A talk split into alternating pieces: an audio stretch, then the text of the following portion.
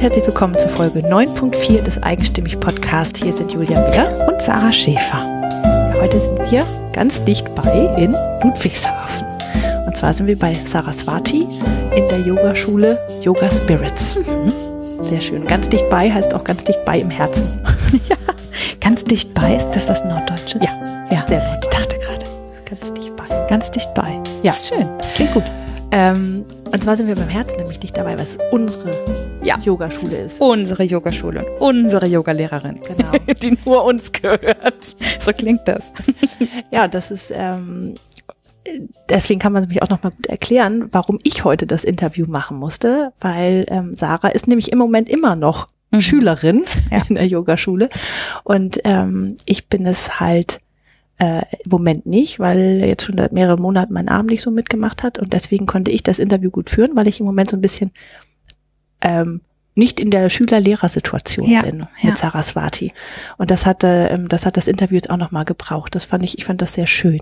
Ja, zumal ähm, wir ja gelernt haben, dass wir nicht nur nicht äh, unsere, unsere sehr guten Freundinnen oder die Frauen interviewen dürfen, an denen wir nah dran sind, sondern dass wir vor allem ähm, die Themen uns also nicht die Themen selbst machen, die wir, für die wir großes Interesse haben. Bei mir Yoga und äh, Hunde darf ich auch nicht machen. Genau, da ja. mache ich dann immer die Interviews. Habe schon viel gelernt. Ja.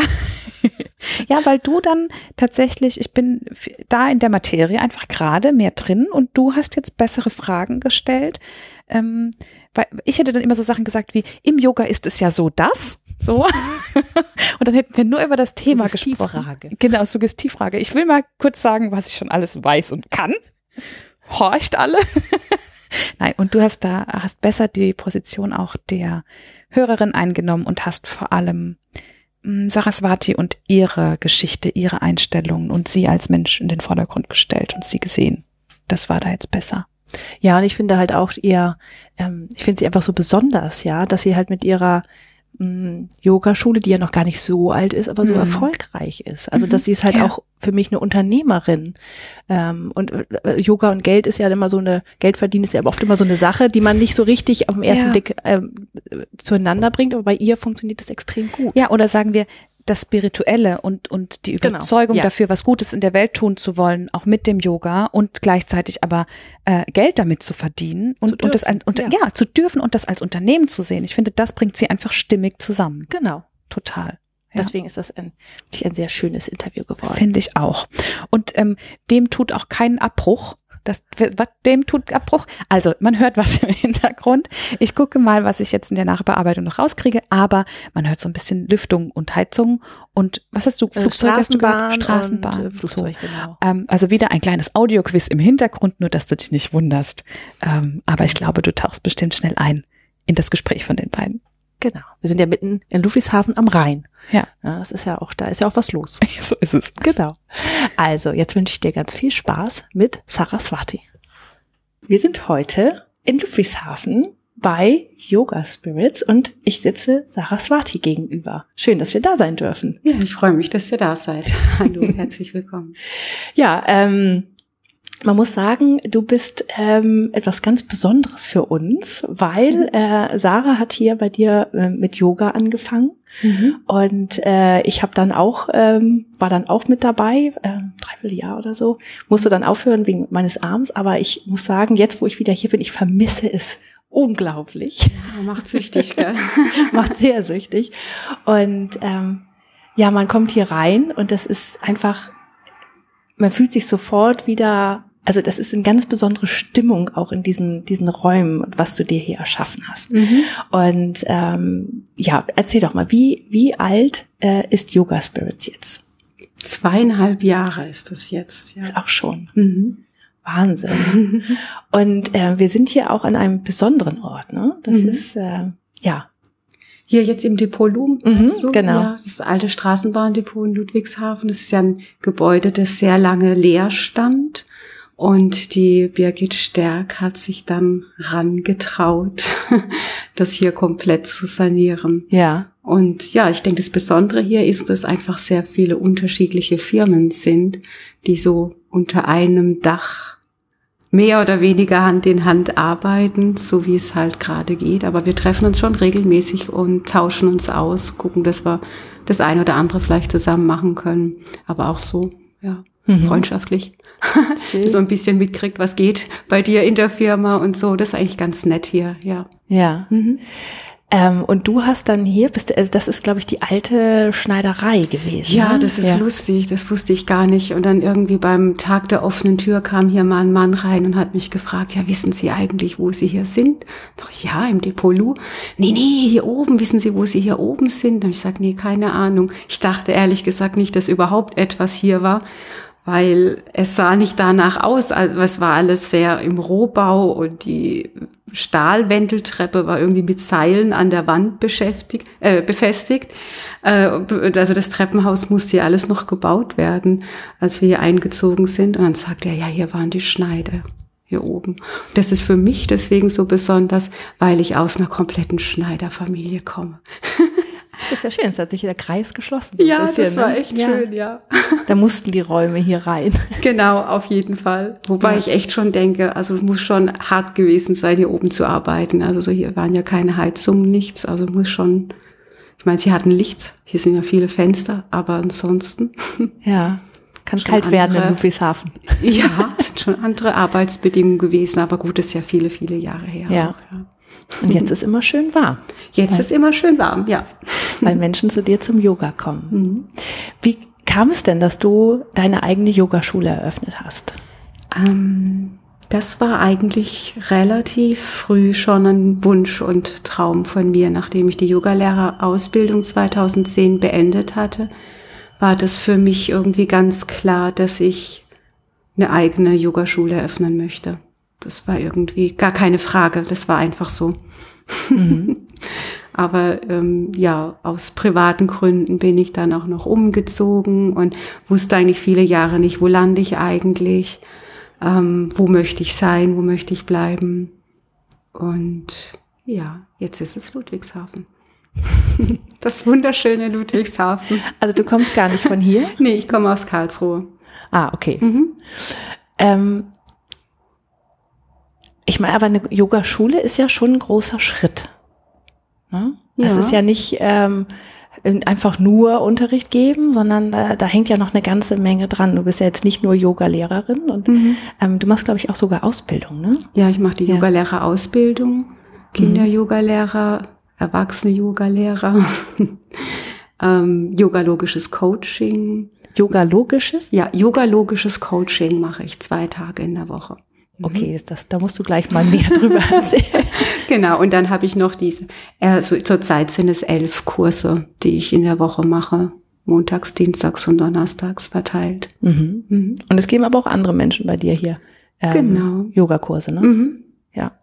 Also du bist, äh, also du, du bist äh, Unternehmerin und hast sogar auch Mitarbeiter oder was, ist das freie Mitarbeiter? Das sind so? alles Honorarkräfte, das sind alles okay. selbstständig. Ja. ja. Mhm.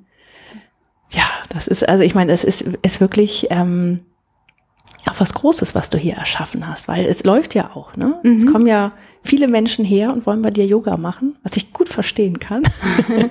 ja, das hat mich auch echt gefreut, als ich, wie gesagt, vor zweieinhalb Jahren im Sommer hier eröffnet habe, habe ich noch gedacht, hm, Sommer ist eigentlich immer so saure Gurkenzeit, aber wir hatten hier kaum eröffnet und sofort waren die Kurse voll und also es schien so, dass Ludwigshafen darauf gewartet hat, dass endlich eine Yogaschule hierher zieht oder hier eröffnet. Mhm. Ja. Das war toll, ja. Was ist das Schönste für dich daran, das hier erschaffen zu haben? meine ganz alltägliche Arbeit, das Sein mit den Menschen, die hierher kommen, die allesamt sehr, sehr, sehr wundervoll sind. Also das, das ist das Schönste. Mhm. Was für Menschen kommen denn hierher? Kreuz und quer, alt und jung, Männer, Frauen, äh, Kinder, Babys, also wirklich jedes Alter, ähm, beweglich, unbeweglich, sportlich, unsportlich. Und gerade das finde ich so schön. Mhm. Und ähm, so schön, dass auch alle diesen Zugang zu Yoga finden. Hm. Dass es wirklich egal ist, welchen Kontext sie haben, welchen Beruf. Sie finden diesen Zugang zu Yoga und sie saugen das auf und sie übernehmen das für ihren Alltag und das ist das Schönste für mich. Ja. Was ich ähm, immer so besonders fand, also ich habe früher, ähm, ich war ja dann auch mal im Fitnessstudio und so weiter, ähm, da ist, wird Yoga ja eher als Gymnastik angesehen. Mhm. Und als ich dann zu dir kam und da so viel mehr dahinter war und du über die Yoga-Philosophie gesprochen hast und immer am Anfang ähm, äh, ja über ein, ein bestimmtes Thema dir rausgesucht hast und das gemacht hast, äh, da habe ich gemerkt, was Yoga eigentlich wirklich ist. Ja. Und ähm, vielleicht ist das im Moment auch so ein ich weiß nicht, ob es ein Hype ist oder wie auch immer, aber die, die Leute, die brauchen das im Moment, ne? Dass mhm. sie wirklich äh, nicht nur zum Turnen herkommen, sondern ähm, dass sie, dass sie einen tieferen Sinn haben wollen. Ja, also Yoga ist ja sehr, sehr, sehr vielfältig und wird sehr, sehr unterschiedlich angeboten. Und auch in der Yogalehrerausbildung halte ich mich immer daran, schaut, dass ihr euren Weg findet, der authentisch ist, der zu euch passt und versucht nicht irgendwas zu kopieren und sie eher darin zu stärken. Und genau so lebe ich das natürlich auch. Und diesen Impuls aus der Yoga-Philosophie am Anfang reinzugeben, ist, ist was, was, ja, was mich vielleicht auch ausmacht, äh, weil, oder was mir auch so wichtig ist, weil ich in meinem Leben einfach gemerkt habe, dass sich vieles für mich äh, dadurch verändert hat, zum Positiven verändert hat, dass vieles für mich leichter wird oder dass ich mutiger sein kann, dass ich äh, mich weiter entfalten kann und ganz, ganz viele Ängste und Grenzen, die ich mir selbst gesteckt habe oder die Gesellschaft gesteckt hat, einfach hinter mir gelassen habe. Und das, das ist, das ist wirklich eine Herzensangelegenheit von mir jetzt ganz persönlich, das so weiterzugeben. Und ich glaube, das spürt man auch, dass ich versuche, etwas weiterzugeben. Und deswegen ist es auch so wertvoll. Ähm, es ist nicht weniger wertvoll jetzt in einem Fitnessstudio oder hier jetzt haben wir ja auch Power-Yoga-Richtungen, die wir anbieten, ist nicht weniger wertvoll, weil die Menschen sehr unterschiedlich sind und äh, manche bekommen dann wirklich über den Körper Zugang zu Yoga, über diese sportliche Variante. Die haben vielleicht erstmal das Gefühl, sie kommen her, um sich auszupowern, zu schwitzen, sich zu spüren über den Körper. Aber diese Asanas, diese Yoga-Haltungen, die machen ja auch etwas mit dem Geist. Und man muss gar nicht wissen, was sie mit dem Geist machen, aber sie wirken trotzdem. Das ist das Wunderbare an Yoga. Und ähm, ob man die dann ja so ein bisschen auf einer kognitiven Ebene abholt, wie ich das ganz gerne mache, oder rein körperlich, das ist wirklich Typsache. Ja, deswegen äh, hat sich das Yoga Spirits auch geöffnet für alle Yoga-Richtungen. Es ist oft so, dass Yogaschulen nur eine Yoga-Richtung oder eine Tradition von irgendeinem Guru verfolgen. Und es war mir von Anfang an wichtig zu sagen, nee, also bei uns gibt es keinen Guru. Wir appellieren jeweils an den inneren Guru unserer Schüler, dass sie jeweils ihren ganz individuellen Weg finden. Und dazu bieten wir diese unterschiedlichen Kurse einfach an. Wir haben auch diese sehr unterschiedlichen Lehrer hier im Yoga Spirits. Hm. Ja, wollte ich gerade fragen. Also das heißt, das machst nicht du dann alles, dass, die, dass du die verschiedenen Sachen anbietest, ja. sondern ja. Ähm, da holst du genau. dir dann genau. auch andere Leute für rein, weil es einfach deren Weg ist. Ja, also ich kann immer nur Saraswati sein. Wenn ich einen meiner Kolleginnen und Kollegen vertrete, dann fühle ich mich manchmal ehrlich gesagt auch ein bisschen unwohl, weil ich merke, die Schüler sind einfach einen gewissen Stil gewöhnt und wollen das eigentlich gern dann auch haben.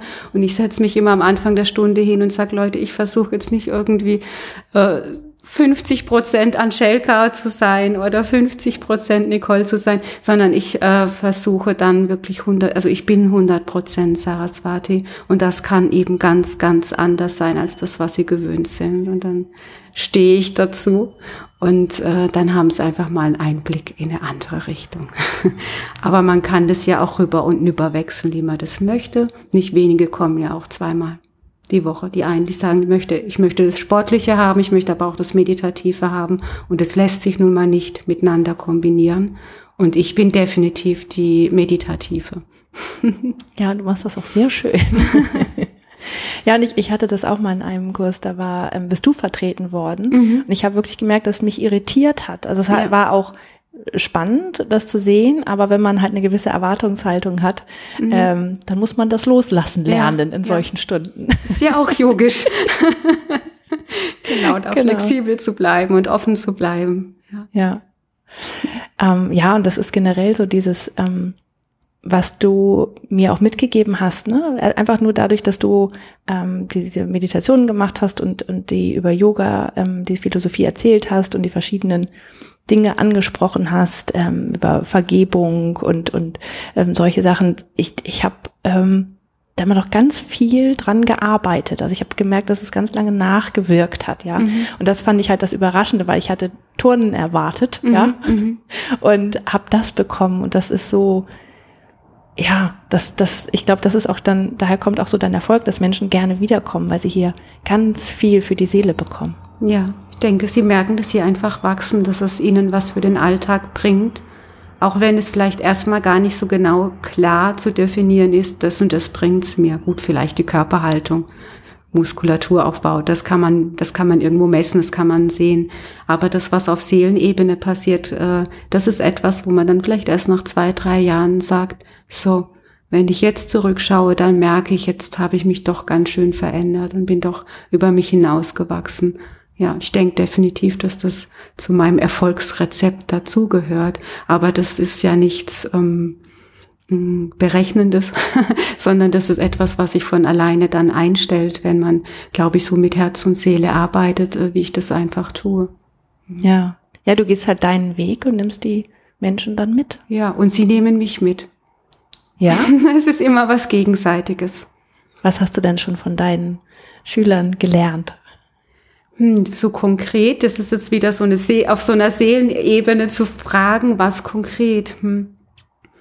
Das kann manchmal eine Bewegung sein, die sie aus einer Intuition heraus machen nach einer Asana, wo ich mir das anschaue und denke, warum macht jetzt die Person das? Und dann spüre ich das nach. Und dann merke ich, ja, das tut gut. Und dann übernehme ich das. Ja, das kann passieren.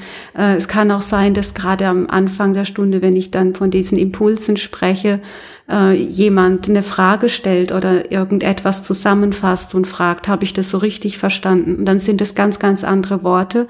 Und dann merke ich, ja, das ist gut, dass ich das von diesen, mit diesen anderen Worten gehört habe. Ich drücke mich sehr oft sehr spirituell aus und ich suche manchmal nach Worten, wie, wie schwätzt denn der Otto Normalverbraucher auf der Straße, dass ich das, dass das nicht so esoterisch klingt. Ja, ich versuche mich immer so ein bisschen äh, auch zu erden und dann habe ich da da auch schon Dinge übernommen, einfach Worte übernommen. Wie kann ich, wie kann ich Dinge erklären? Und so feilt man ja auch äh, im Prinzip an, an, am eigenen Stil, äh, dass man immer deutlicher wird, dass man immer klarer wird in dem, was man gerade vermitteln möchte, ohne dass man jetzt ewig ausschweifen muss, sondern dass man das kurz und prägnant auf den Punkt bringt, weil es ist ja keine, kein philosophischer Austausch, es soll ja nur ein Impuls sein am Anfang der Stunde. Hm. Obwohl manchmal sind es halt auch so kleine Diskurse, ja. Und mhm. das, das, äh, ja, daran wächst man ja auch. Mhm. Das ist ja schon schön. Ich kann das auch zulassen. Also ich habe auch, gerade wenn zum Beispiel mal wenig da sind, dann kam das selten, aber es kam auch schon vor, dass wir wirklich die ganzen 90 Minuten nur gesprochen haben. Und das war mir immer wichtig, danach zu sagen, hey, sei jetzt aber, ja, das ist wichtig, das ist auch Yoga. Sei jetzt nicht irgendwie enttäuscht oder denkst, oh, jetzt habe ich keinen Yoga gemacht, weil ich meinen Körper nicht bewegt habe. Also das ist ja auch Yoga, diese, diese Auseinandersetzung mit mir selbst oder auch dass die Bewusstseinserweiterung, diese Persönlichkeitsbildung, die dann in so einem Gespräch stattfinden kann, ist ja auch Yoga, weil es geht ja immer darum, Körper, Geist und Seele zu vereinen. Und manchmal ist es einfach wichtig, eher auf dieser geistigen Ebene zu arbeiten. Mhm. Wie war denn dein Weg zum Yoga? Ähm, eigentlich über einen Leistungssport. also ich war als Kind immer Leistungssportlerin. Ich habe viel, also ich habe eigentlich die ganze Woche Sport getrieben, äh, Leistungsschwimmen und Leichtathletik. Und dann war ich noch im Judo. Und am Wochenende war ich dann nicht selten auf irgendwelchen Wettkämpfen. und das war irgendwie normal in unserer Familie, dass wir da sehr sportlich unterwegs waren. Da habe ich mir keine Gedanken drüber gemacht.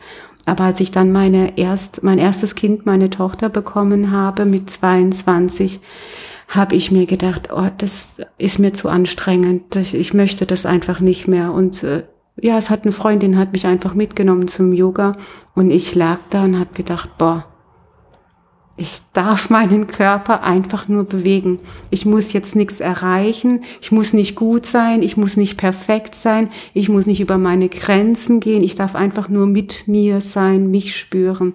Und das war für mich so ein, so ein Aha-Erlebnis. Also ich finde das im Nachhinein sehr, sehr schlimm eigentlich, dass man ähm, ja bis 22 viele ja noch viel länger in dieser Gesellschaft äh, sind, ohne mal ähm, ja diesen ohne diesen Leistungsdruck, weil wir einfach so groß gezogen werden, weil wir in der Schule darauf getrimmt werden. Es muss immer alles perfekt sein, es muss immer alles toll sein. Und ähm, ja, das ist die das ist die Befreiung, die ich dann da beim Yoga gespürt habe. Hey, es muss gar nichts sein. Es darf einfach nur sein. Und so wie es ist, ist es gut und fertig. Aber auch das ist etwas, ähm, wie was ich von meiner Ausbilderin, von der Ursula Salbert übernommen habe, aber auch ich so spüre für mich, diese 80 Prozent reichen. Es gibt aber auch andere Yoga-Richtungen, die sagen, nee, du musst in die und die Haltung. Und jetzt gucken wir, dass du da reinkommst. Und so und so wird es exakt gemacht und ich korrigiere dich dass es exakt ist. Das ist nicht mein Weg. Ich möchte es die Leute spüren. Wenn sie etwas grob falsch machen, dass sich vielleicht verletzen könnten oder so, dann korrigiere ich das. Oder wenn es darum geht, mal zu spüren, jetzt ist der Rücken gerade oder nicht, dann kann ich das auch korrigieren. Aber ich, ich ähm, muss jetzt nicht, äh, äh, ähm, ich hacke da nicht extrem drauf rum, sondern ich äh, korrigiere sehr viel verbal und gucke dann, korrigiert sich der Schüler selbst. Und für mich ist es ganz, ganz toll, wenn ich rumschaue und ich sage was und irgendwann kommt dieses Körpergefühl und jetzt habe ich mich selbst korrigiert. Das ist was ganz anderes, als wenn ich von außen hinkomme und schiebe und drücke und mache, weil dann die Seele Zeit hatte mitzuwachsen und mitzugehen und das ist für mich Yoga. Ich bin gerade ganz beeindruckt. was alles dahinter steckt. Ja, welche ja. Gedanken kriegt man ja im Kurs nicht so mit? Nee, das, weil man, ja, man ist ja sehr bei sich, ne? ja. weil du auch diesen Raum erschaffst, dass man da bei sich sein kann. Mhm. Und ähm, aber jetzt, wo du das sagst, äh, ja, das ist so, äh, weil du auch mh, zum Beispiel du, ich glaube, das ist so, du, du, dir fällt bei einer Person was auf und du sagst es dann aber so als generell in den Raum rein. Ja. Also man fühlt sich nie bloßgestellt, das mhm. Gefühl hat, ich kann das nicht, ich mach's nicht richtig, alle mhm. anderen können es, nur ich mhm. krieg das nicht hin, ja. ja. Ähm, und das ist, finde ich ja auch ganz wichtig dafür, dass man sich das zutraut und halt auch gerne wiederkommt und sich da ja das Vertrauen in den Lehrer hat, dass er ähm, ja einem diesen Raum gibt. Mhm. Ja. Und das macht jetzt alles total viel Sinn, mhm. wo du das sagst, aber es ist, wenn man da ist, spürt man das nur, aber kann das eigentlich nicht mit Worten benennen, ja. Mhm. Ja. Ach, wie schön. Ja, und das ist ja tatsächlich, was du gesagt hast. Ich finde, das ist ja ein ganz spannender Moment in deinem Leben gewesen, ne? Ähm, wo du dann da warst, zum ersten Mal Yoga gemacht hast mhm. und, und, hast du danach überhaupt noch Leistungssport gemacht? Nee, habe ich nee. nicht mehr. Mhm. Hattest du vorher schon nicht oder hast du das damit dann? Und in, vorher dann auch schon zunehmend weniger. Ähm, ich habe ein paar andere Sachen ausprobiert, wie was weiß ich, Afro-Jazz Dance und irgendwelche solche Sachen. Und das war mir aber auch alles so, das muss ja, äh, solche Sachen haben ja auch immer eine Norm, immer eine Regel, immer ein, das muss so und so aussehen.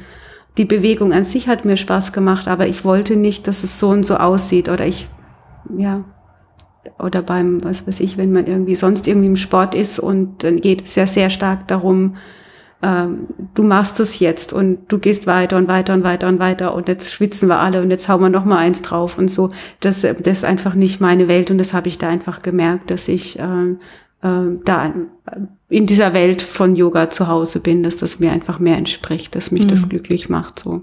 Bist du angekommen? Definitiv. Ja. Ja, das merkt man auch, wenn du darüber sprichst. Mhm. Das ist deine Welt, ja. Ja. Aber dann hat es ja auch noch eine ganze Weile gedauert, bis du deine Yoga-Lehrerausbildung gemacht hast, oder? Ja, das hat dann, das hat dann äh, sieben, acht Jahre gedauert, ja. Aber in der Zeit hast du dann die ganze Zeit selber da Yoga hab ich gemacht? unterschiedliche Yoga-Lehrer gehabt. Mhm. Habe ich ähm, lange Jahre ganz traditionell äh, vom BDY, vom Bund Deutscher Yogalehrer, Yogalehrer gehabt, äh, die mich unterrichtet haben, zwei, ein Mann und eine Frau. Und ähm, dann war ich noch bei der Susanne Schwarz in Karlsruhe, die, die macht Luna Yoga. Das ist so speziell für Frauen eine Yoga-Richtung, eine ganz, ganz sanfte Yoga-Richtung auch. Und dann hatte ich äh, noch eine Zeit lang in Heidelberg äh, anthroposophisches Yoga ausprobiert. War auch nicht schlecht. ich überlegt, ob ich da die Ausbildung mache, aber das äh, hat dann aus verschiedenen Gründen nicht geklappt. Und dann bin ich in Anführungsstrichen durch Zufall. Es gibt ja irgendwie keine Zufälle. Ich habe die Karte dann in die Hand gedrückt bekommen von der Ursula Salbert äh, in Bühl und dann habe ich dort die Ausbildung gemacht. Aber es, dieser Weg dorthin hat mich ähm, schon Überwindung gekostet. Also dieses, diese Frage, traue ich mir das überhaupt zu? Kann ich das überhaupt? Ähm, was, was kann ich eigentlich sagen? wenn ich da vorne sitze und da, da kommen Leute zu mir, gibt es überhaupt etwas, das ich sagen kann? Ähm, und dann natürlich auch noch das, äh, das Thema, es gibt doch schon so viele Yoga-Lehrer, kann ich da überhaupt bestehen, wenn mhm. ich das mache? Das sind, das sind alles erst so Hürden gewesen, über die ich für mich erst drüber musste. Was, glaube ich, nicht ungewöhnlich ist, höre ich häufig, gerade jetzt, wenn ich selber ausbilde. Aber ähm, ja, da musste ich erstmal drüber. Und wie bist du darüber gekommen? Hm, durch Yoga, durch regelmäßiges Üben, durch dieses Bewusstsein, äh, ja, es gibt halt nur meinen Weg. Also es gibt halt nur das, was sich für mich gut und stimmig anfühlt. Und es bringt nichts, äh, da in Ängste zu investieren und mir Sorgen zu machen, dass ich damit nicht Geld verdienen kann oder auf dem Markt nicht existieren kann, wenn ich es nicht mal ausprobiert habe. Dass es für mich einfach halt kein anderer Weg gibt. Ich kann ja jetzt nicht versuchen, eine Bankausbildung noch irgendwie draus zu machen oder in meinem alten Beruf wieder arbeiten, wenn ich spüre, das ist gar nicht das, was ich machen möchte. Das, das war für mich dann ausschlaggebender Grund, zu sagen, jetzt mache ich das einfach mal. Mhm. Mhm. Aber das war von Anfang an für dich klar, dass du in dem Beruf dann auch arbeiten möchtest, wenn du die Yogalehrerausbildung machst? Es war für mich in einer der ersten Yogastunden, die ich überhaupt genommen habe, irgendwie klar. Also das war total verrückt. Ich, ich lag da auf der Matte und habe gedacht, ach schade, wenn ich das jetzt unterrichten würde, dann würde ich das so und so machen. Und ich habe ganz lange so gedacht und dann habe ich irgendwann mich dabei beobachtet und gedacht, wieso? wieso liege ich da eigentlich auf der Matte und mache mir Gedanken darüber, wie ich das unterrichten würde. Das war etwas, was ich dann erst irgendwie im Laufe der Zeit gemerkt habe, dass das ja wahrscheinlich äh, nicht der Impuls der meisten Schüler ist, irgendwie auf der Matte zu liegen und sich darüber Gedanken zu machen. Weniger. Was würde ich tun, wenn ich da vorne stehe? Und von daher war das eigentlich relativ schnell so ein stiller Wunsch in mir, das mal zu machen. Ja. Aber dann bist du ja noch einige Jahre, hast ja nur Yoga-Stunden genommen mhm. und hast ähm, in deinem alten Beruf damals oder in deinem Beruf dann da gearbeitet wahrscheinlich. Mhm. Ähm, war das nicht schwer? Zu wissen, naja, dass man also irgendwann. ja auch, nee, nee, ich hatte ja auch die zwei, zwei Töchter dann. Also meine zweite Tochter kam dann zweieinhalb Jahre später. Also dann war ich auch erstmal als Mama ziemlich beschäftigt. Dann habe ich noch in der Praxis für Psychiatrie, Psychotherapie gearbeitet, äh, stundenweise. Und dann hatte ich meinem damaligen Mann auch noch geholfen, eine Firma aufzubauen in Karlsruhe. Also von daher war ich da, war das, war ich da schon ausgelastet genug. Und ich denke, das ist so ganz klassisch, oder? Für Frauen, die, äh, die Familie haben, das dann erstmal so sich um die Kinder kümmern, äh, um das familiäre kümmern. Und dann, ja, und daher kommt es, dass man dann so einen Wunsch vielleicht auch hinten anstellt und sagt, okay, das haut jetzt finanziell nicht hin oder meine Kinder sind irgendwie noch so klein. Ähm, Kriege ich das mit der Ausbildung überhaupt hin? Kann ich da weg sein? Das waren ja immer so Blockausbildungen von Donnerstag bis Sonntag oder Freitag bis Sonntag. Also das, ähm, ja, und also nicht, ja, es war natürlich auch was, was ich mit meinem damaligen Mann absprechen musste, weil es war jetzt auch nicht gerade wenig Geld für uns, so eine Ausbildung zu machen. Und es gab damals schon im ersten Schritt auch erstmal Schwierigkeiten, dass ich das so durchsetzen konnte, weil mein Ex-Mann damit nichts anfangen konnte. Also von daher ähm, war das dann nicht so leicht. Und habe dann aber relativ schnell, als ich angefangen habe, die Ausbildung zu machen, äh, selbst angefangen zu unterrichten und habe mir dann mit dem Unterrichten äh, die Ausbildung auch finanziert. Ja. Es war mir dann auch wichtig, dass ich sie selbst finanzieren kann. Ja, das hat dann einen anderen Wert. Ich weiß nicht, ob es ein Wert ist, aber es ist ja, es ist dann wichtig, ne, dass das deins ist. Ja, es war einfach ein tolles Gefühl, auch da ähm, etwas für mich zu machen oder da auch eine Selbstständigkeit zu entwickeln, die ich da ähm, äh, leben konnte, die ich vielleicht vorher nicht so klar leb gelebt habe. Mhm. Und dann hast du 2010 die Ausbildung beendet, aber dann hat es ja dann auch bis 2016 mhm. ge gedauert, bis du dann ähm, hier die äh, Yoga Spirits, ja. also die Yogaschule ja. aufgemacht hast. Äh, in der Zwischenzeit hast du dann wahrscheinlich auch unterrichtet und, und war das dann Ich habe in der Zwischenzeit mal? viel, viel unterrichtet, mein komplettes Leben halt umgestellt, wie das so oft ist, ja, äh, bei Leuten, die so einen Weg vielleicht auch gehen, ja, so, also ich ähm, habe mich dann auch getrennt und ähm, bin erstmal noch umgezogen äh, nach Weingarten und dann von Weingarten später dann zu meinem jetzigen Mann nach Ludwigshafen dann habe ich in Karlsruhe unterrichtet, habe dort ganz lange meine, meine Kurse nicht aufgegeben. Auch in Durmersheim hatte ich eine äh, Kurse in Neustadt an der Weinstraße. Und dann habe ich hier angefangen, äh, in Ludwigshafen zu unterrichten. Und ich war so in alle Winde zerstreut und es war irgendwie noch nicht klar, wo lande ich, was, wo bleibe ich. Und ja, dann hat sich mein drittes Kind dazwischen gemogelt, der Christian. Der kam dann 2014 und dann war klar, so, okay, also dieses Zerstreuen, das geht nicht mehr. Da, irgend, also ich muss irgendwie jetzt mal ankommen. Und äh, das war dann mit, mit, dem, mit der Geburt oder mit der Schwangerschaft von Christian klar, dass ich jetzt hier bleibe. Ja. Mhm. Und da hast du dann angefangen, zu suchen und das hier aufzubauen? Ja, wir ja. haben vorher schon gesucht. Mein, äh, mein Mann unterstützt mich da auch sehr dringend oder hat mich auch immer sehr unterstützt. Er ist da überall in der ganzen Weinstraße rumgefahren und hat irgendwelche Häuser angeschaut und Projekte, Objekte angeguckt, äh, wo, wo, äh, wo wir Platz finden für die Yogaschule, die ähm, ja auch unterschiedliche Visionen hatte, wie sie aussehen kann, bis, bis, bis es jetzt eben halt hier gelandet ist. Ja, durch viele Widrigkeiten und viele Umstände, wie es eben einfach so ist, ja. Ja, das klingt dann immer so hart, es hat halt geflutscht, gell, das ist dann so, so, so, aber das ist halt, nee, war es halt nicht. Also es war, war, ist nicht so einfach gewesen, was zu finden und es ist auch ein Projekt gescheitert in, in Edenkoben und äh, wo wir das wir eigentlich umsetzen wollten. Und dann war irgendwann der Punkt, wo wir gesagt haben, okay, jetzt oder nie. Und dann war klar, nach der Geburt von meinem Sohn habe ich dann recht schnell auch wieder angefangen. Ich musste auch anfangen, auch durch diese Umstände, die sich bei uns ergeben haben.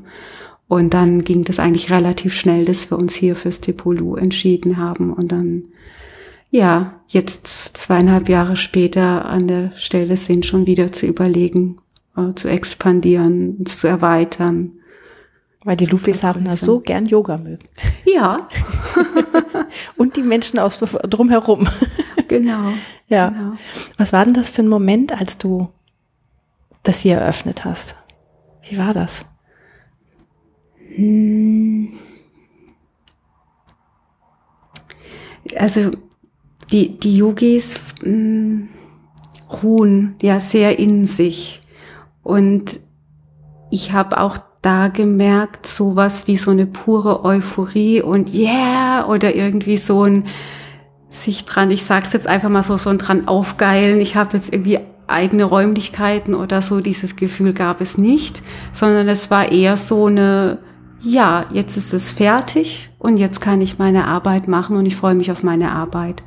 Also diese Räumlichkeiten sind für mich die Plattform, die ich einfach brauche für meine Arbeit und äh, die habe ich versucht, so schön wie möglich und so wohlfühlend wie möglich herzurichten oder herrichten zu lassen. Und ähm, das war mir auch wichtig. Du sagst, dass man kommt rein und man spürt es. Das hat natürlich unterschiedliche Gründe. Das ist was sehr, sehr Bewusstes gewesen.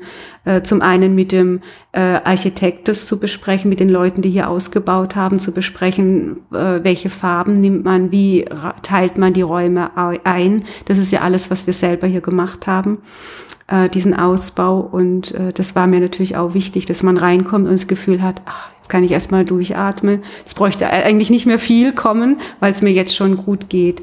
Und der Rest ist natürlich noch, sagen wir mal, diesen, dieser positive Spirit, der von mir, aber natürlich auch von den anderen Yoga-Lehrern und all den äh, Schülern und Klienten, die hierher kommen, äh, mit reingetragen wird.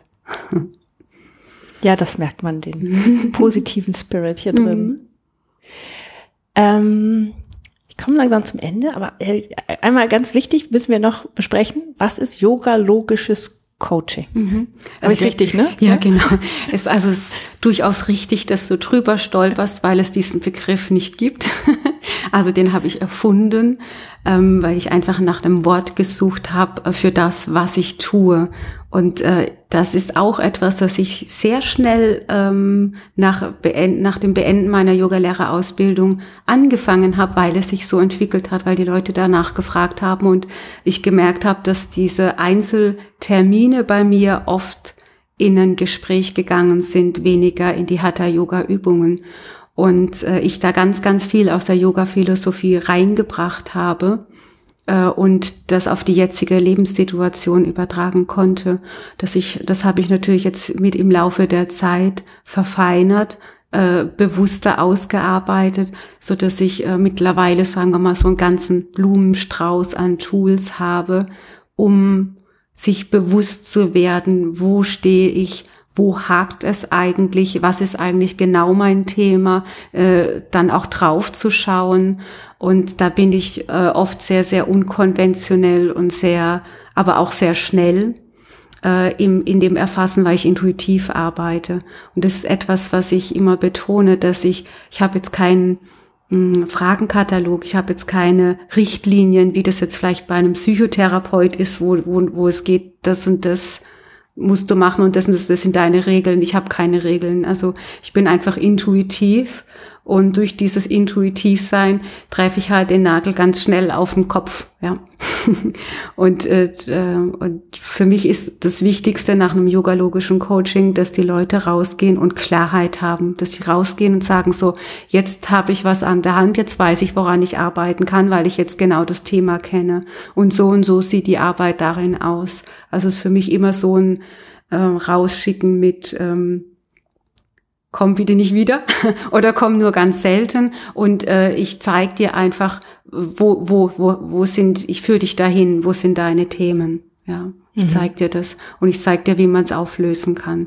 Und das, das Tolle ist, dass die Yoga-Philosophie, die alten Yogis, sich ja mit allen menschlichen Themen auseinandergesetzt haben und die vor tausenden von Jahren exakt dieselben waren wie die jetzigen auch. Leider, leider. Es hat sich nicht verändert. Es ist exakt das Gleiche. Daher kann man das ganz wunderbar auf die heutige Situation übertragen. Noch viel besser denn je. Und natürlich auch in jeder Lebenslage, jedes Alter, jede Lebenslage äh, alleine, auch in der Sexualberatung, weil die Tantra-Yogis ja auch ganz, ganz viel sich mit diesen Energien auseinandergesetzt haben, die in einer Partnerschaft einfach wirken oder mit diesen Prozessen, die in einer Partnerschaft stattfinden. Das ist ein sehr, sehr spannendes Thema, das hier den Rahmen wahrscheinlich sprengen würde, weil ich da stundenlang drüber referieren könnte, wie wunderbar die Yogis Zusammenhänge erkannt haben, äh, die man, die man toll anwenden kann, um wirklich auch in einer glücklichen Beziehung zu sein oder auch sein Familienleben so zu gestalten, dass es äh, liebevoll ist und mehr und mehr einfach seinen Weg gehen zu dürfen, sich das zu erlauben. Hm. Und mit was für Aufgaben gehen die dann raus? Ähm, also was mhm. sind das tatsächlich eher ähm, Dinge, Dinge, an denen Sie sozusagen mental arbeiten oder? Ähm ah, das ist ganz unterschiedlich. Also es kann Chakra-Arbeit sein, dass man bestimmtes Chakra, also ein bestimmtes Energiefeld in sich, das immer mit bestimmten Themen in Verbindung steht, stärkt. Dazu gibt es äh, dann Übungen, die man machen kann. Äh, es kann sein, dass man, dass wir an Glaubenssätzen arbeiten, dass wir im Prinzip sagen, so, okay, jetzt äh, manipulierst du mal dein Gehirn in eine andere Richtung und guckst mal, dass du bewusst dein Gehirn, dein Denken so hindrehst, dass es für dich leichter wird.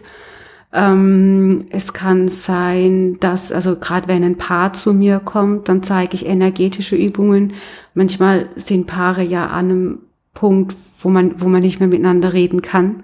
Und dann hilft es einfach nur in Berührung zu gehen, was weiß ich, sich Rücken an Rücken zu setzen, sich erstmal gar nicht anzuschauen, nur den Rücken zu spüren, um sich dann anzunähern. Da gibt es sehr schöne, sehr viele wunderbare Körperhaltungen, Übungen, äh, die man machen kann, um so einen energetischen Ausgleich zu schaffen, um sich gegenseitig zu heilen.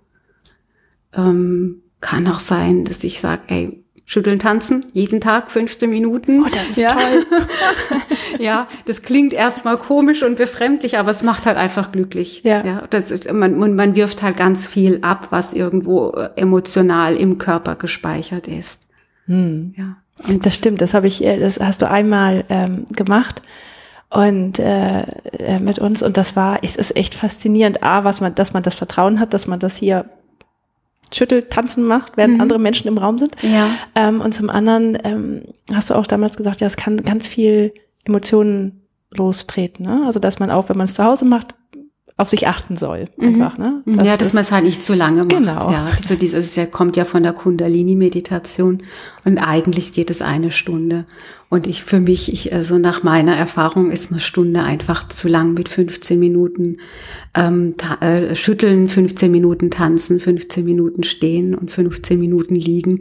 Also dann holt man halt wirklich von ganz tief irgendwelche Themen raus, die vielleicht jetzt noch gar nicht an der Reihe sind. Und deswegen sage ich immer, ja, so 20 Minuten, 15 Minuten, das reicht schon, wenn man nach Hause kommt und erstmal schüttelt und tanzt und sich ein bisschen hinlegt. Äh, dann geht man, glaube ich, nochmal an anders ähm, in der Familie auf in Begegnung. Hm. Ach schön. Eine letzte Frage. Ja. Wo möchtest du denn noch hin? Hm das, also du fragst mich das spontan und mich, mir fällt einfach nur ein zu Gott. ja, das ist halt das, was die Yogis wollen. Also ob, wie, ob die Yogis jetzt äh, im Kollektiv Gott sagen, mit Sicherheit nicht, aber die Yoga-Philosophie lässt, lässt da ja freien Raum, ob ich dann Universum sage oder in das Altsein oder in das göttliche Bewusstsein, das ist egal, wie man es ausdrückt, aber das ist äh, glaube ich, so ähm, Ziel jedes Yogis äh, zu sagen, ich äh, möchte aufgehen in das ähm, Ganze. Da möchte ich hin. War jetzt nicht ganz das, was du. du okay. Doch, doch, doch. Äh, ganz, ich finde das ganz wunderbar. Als, als letzte Worte, und das lassen wir jetzt so stehen. Gut. Und beenden damit dieses schöne Interview. Ich danke dir von Herzen, Saraswati. Es war ganz toll. Ich habe nochmal viel gelernt. Mhm. Und ähm, ja, vielen Dank. Ja, ich danke dir.